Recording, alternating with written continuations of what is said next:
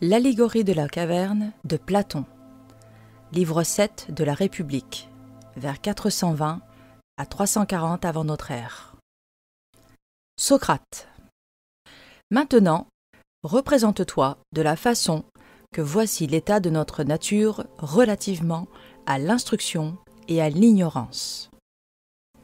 Figure-toi des hommes dans une demeure souterraine, en forme de caverne, ayant sur toute sa largeur une entrée ouverte à la lumière.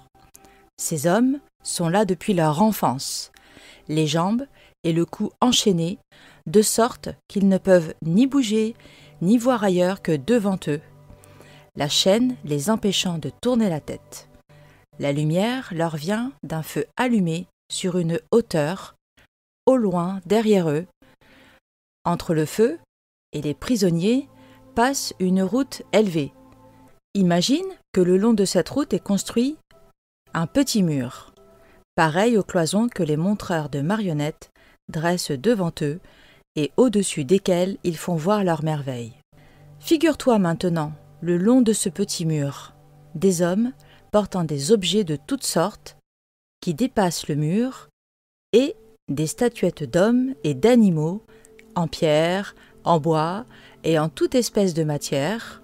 Naturellement, parmi ces porteurs, les uns parlent et les autres se taisent. Voilà, s'écria Glaucon, un étrange tableau, et d'autres prisonniers. Ils nous ressemblent. Et d'abord, penses-tu que dans une telle situation, ils aient jamais vu autre chose d'eux-mêmes et de leurs voisins que les ombres projetées par le feu sur la paroi de la caverne qui leur fait face? Et comment? observa Glaucon s'ils sont forcés de rester la tête immobile durant toute leur vie, et pour les objets qui défilent, n'en est-il pas de même? Sans contredit. Si donc ils pouvaient s'entretenir ensemble, ne penses-tu pas qu'ils prendraient pour des objets réels les ombres qu'ils verraient? Il y a nécessité. Et si la paroi du fond de la prison avait un écho chaque fois que l'un des porteurs parlerait, croirait-il entendre autre chose que l'ombre qui passerait devant eux? Non, par Zeus. Assurément, de tels hommes n'attribueront de réalité qu'aux ombres des objets fabriqués.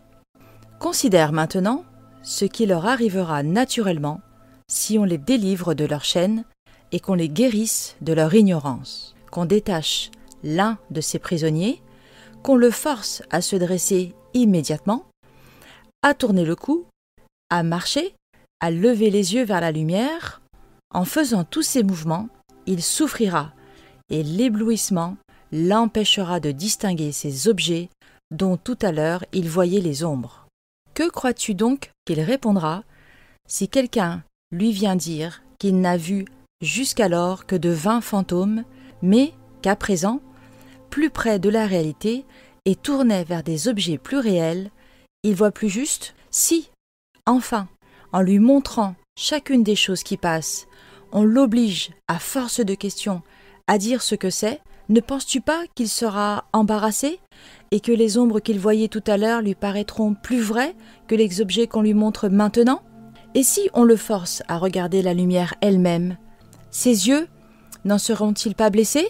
N'en fera-t-il pas la vue pour détourner aux choses qu'il peut regarder? Et ne croira-t-il pas que ces dernières sont réellement plus distinctes que celles qu'on lui montre?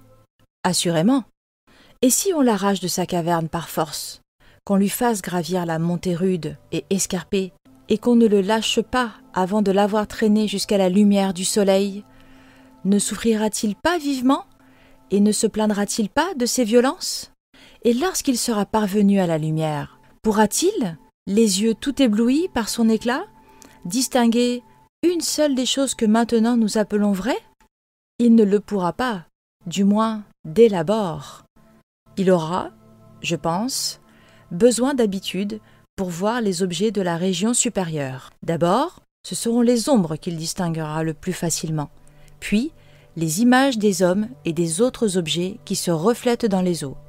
Ensuite, les objets eux-mêmes. Après cela, il pourra, affrontant la clarté des astres et de la lune, contempler plus facilement, pendant la nuit, les corps célestes et le ciel lui-même que, pendant le jour, le soleil et sa lumière. À la fin, j'imagine, ce sera le soleil.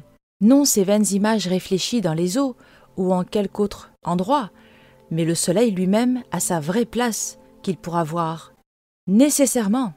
Après cela, il en viendra à conclure au sujet du soleil que c'est lui qui fait les saisons et les années, qui gouverne tout dans le monde visible, et qui, d'une certaine manière, est la cause de tout ce qu'il voyait avec ses compagnons dans la caverne. Or donc, se souvenant de sa première demeure, de la sagesse que l'on y professe, et de ceux qui furent ses compagnons de captivité, ne crois-tu pas qu'il se réjouira du changement et plaindra ces derniers?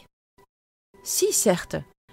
Et s'ils se décernaient entre louanges et honneurs, s'ils avaient des récompenses pour ceux qui saisissaient de l'œil le plus vif le passage des ombres, qui se rappelaient le mieux celles qui avaient coutume de venir les premières ou les dernières, ou de marcher ensemble, et qui, par là, étaient le plus habiles à deviner leurs apparitions.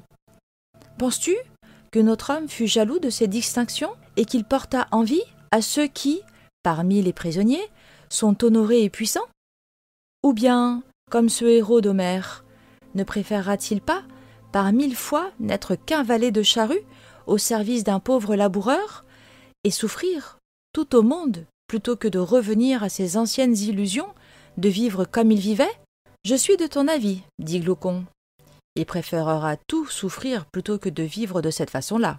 Imagine encore que cet homme redescende dans la caverne et aille s'asseoir à son ancienne place. N'aura-t-il pas les yeux aveuglés par les ténèbres en venant brusquement du plein soleil? Et s'il lui faut entrer de nouveau en compétition pour juger ses ombres, avec les prisonniers qui n'ont point quitté leur chaîne, dans le moment où sa vue est encore confuse, et avant que ses yeux ne se soient remis. Or, l'accoutumance à l'obscurité demandera un temps assez long. N'apprêtera-t-il pas à rire à ses dépens? Et ne diront-ils pas qu'étant allé là-haut, il en est revenu avec la vue ruinée, de sorte que ce n'est même pas la peine d'essayer d'y monter Et si quelqu'un tente de les délier et de les conduire en haut, et qu'ils le puissent tenir en leurs mains et tuer, ne le, ne le tueront-ils pas? Sans aucun doute. Maintenant, mon cher Glaucon, il faut appliquer point par point cette image à ce que nous avons dit plus haut. Comparer le monde que nous découvre la vue au séjour de la prison et la lumière du feu qui l'éclaire, à la puissance du soleil. Quant à la montée dans la région supérieure, et à la contemplation de ces objets, si tu la considères comme l'ascension de l'âme vers le lieu intelligible, tu ne te tromperas pas sur ma pensée, puisque aussi bien tu désires la connaître.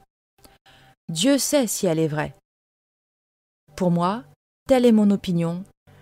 Dans le monde intelligible, l'idée du bien est perçue la dernière et avec peine, mais on ne la peut percevoir sans conclure qu'elle est la cause de tout ce qu'il y a de droit et de beau en toutes choses, qu'elle a, dans le monde visible, engendré la lumière et le souverain de la lumière, et que, dans le monde intelligible, c'est elle-même qui est souveraine et dispense la vérité et l'intelligence, et qu'il faut la voir pour se conduire avec sagesse dans la vie privée et dans la vie publique.